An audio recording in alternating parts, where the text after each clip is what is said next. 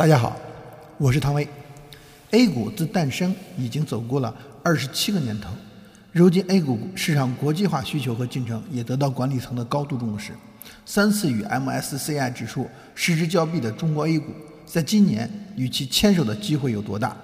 在二十六日的新闻发布会上，证监会副主席方海兴做出了这样的回答：关于 A 股纳入 MSCI 指数。中国官方一直是乐见其成，表示欢迎。方星海强调，不管今年 A 股是否纳入 MSCI 指数，中国整个资本市场市场化、法治化、国际化的改革方向不会改变，改革开放的节奏也不会改变。那么，什么是 MSCI 指数？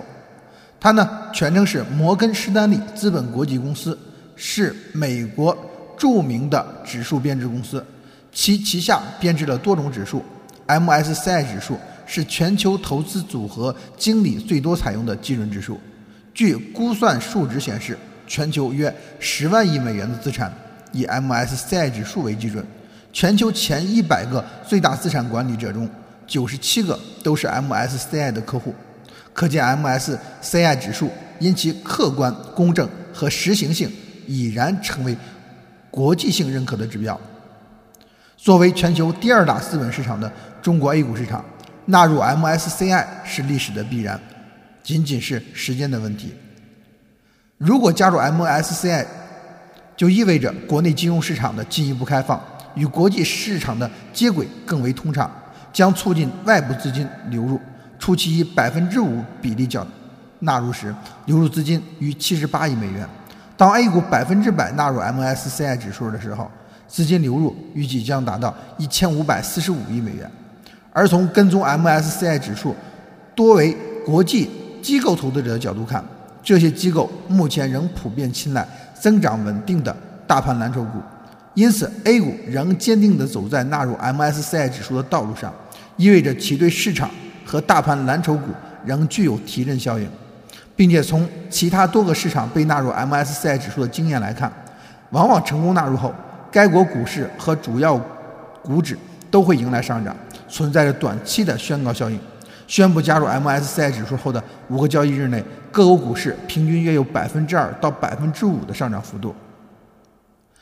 在二零一六年十一月三十日，MSCI 公布的中国 A 股指数标的中，能够看到 MSCI 中国 A 股指数新纳入四十四只股份，剔除三只股份，剔出的三只包括华银电力。界龙实业及中路股份，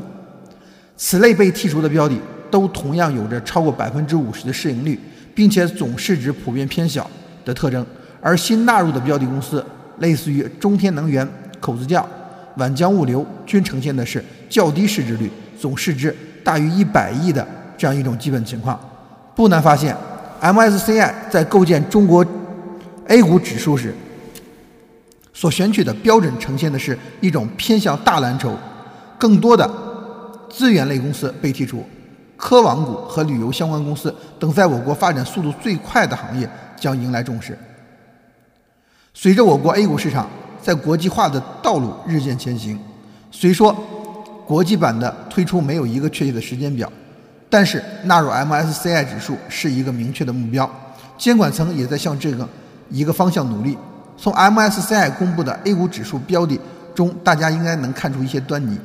纳入 MSCI 需要两方面的准备：一方面需要蓝筹股股价维持在一定合理区间，杜绝暴力拉升；同时需要将中小创水分尽可能的挤出来，以使整体市场估值处在一个合理的范围，以避免股价的大幅起落。而宝能、恒大。我们知道周末的时候受到了顶格的一个处罚，那么跟 MSCI 指数如果做一个联系的话，那我们可以说宝能恒大所触及的部分就是对蓝筹股的一个暴力介入。今日宝能系、恒大系个股全线下跌，其中跌幅最大的廊坊发展下跌逾百分之六，南博 A 下挫了百分之三，潍柴重机下挫百分之三点八三。嘉凯城下跌百分之一点四，这是监管的趋严，是杜绝资金大鳄在股市的为所欲为。但从另外一个角度看，也是对蓝筹股的保护。对合理市值所做的维稳。从政策面和价值投资出发，二零一七年低估值蓝筹依然会强势。今日行情带来的下跌，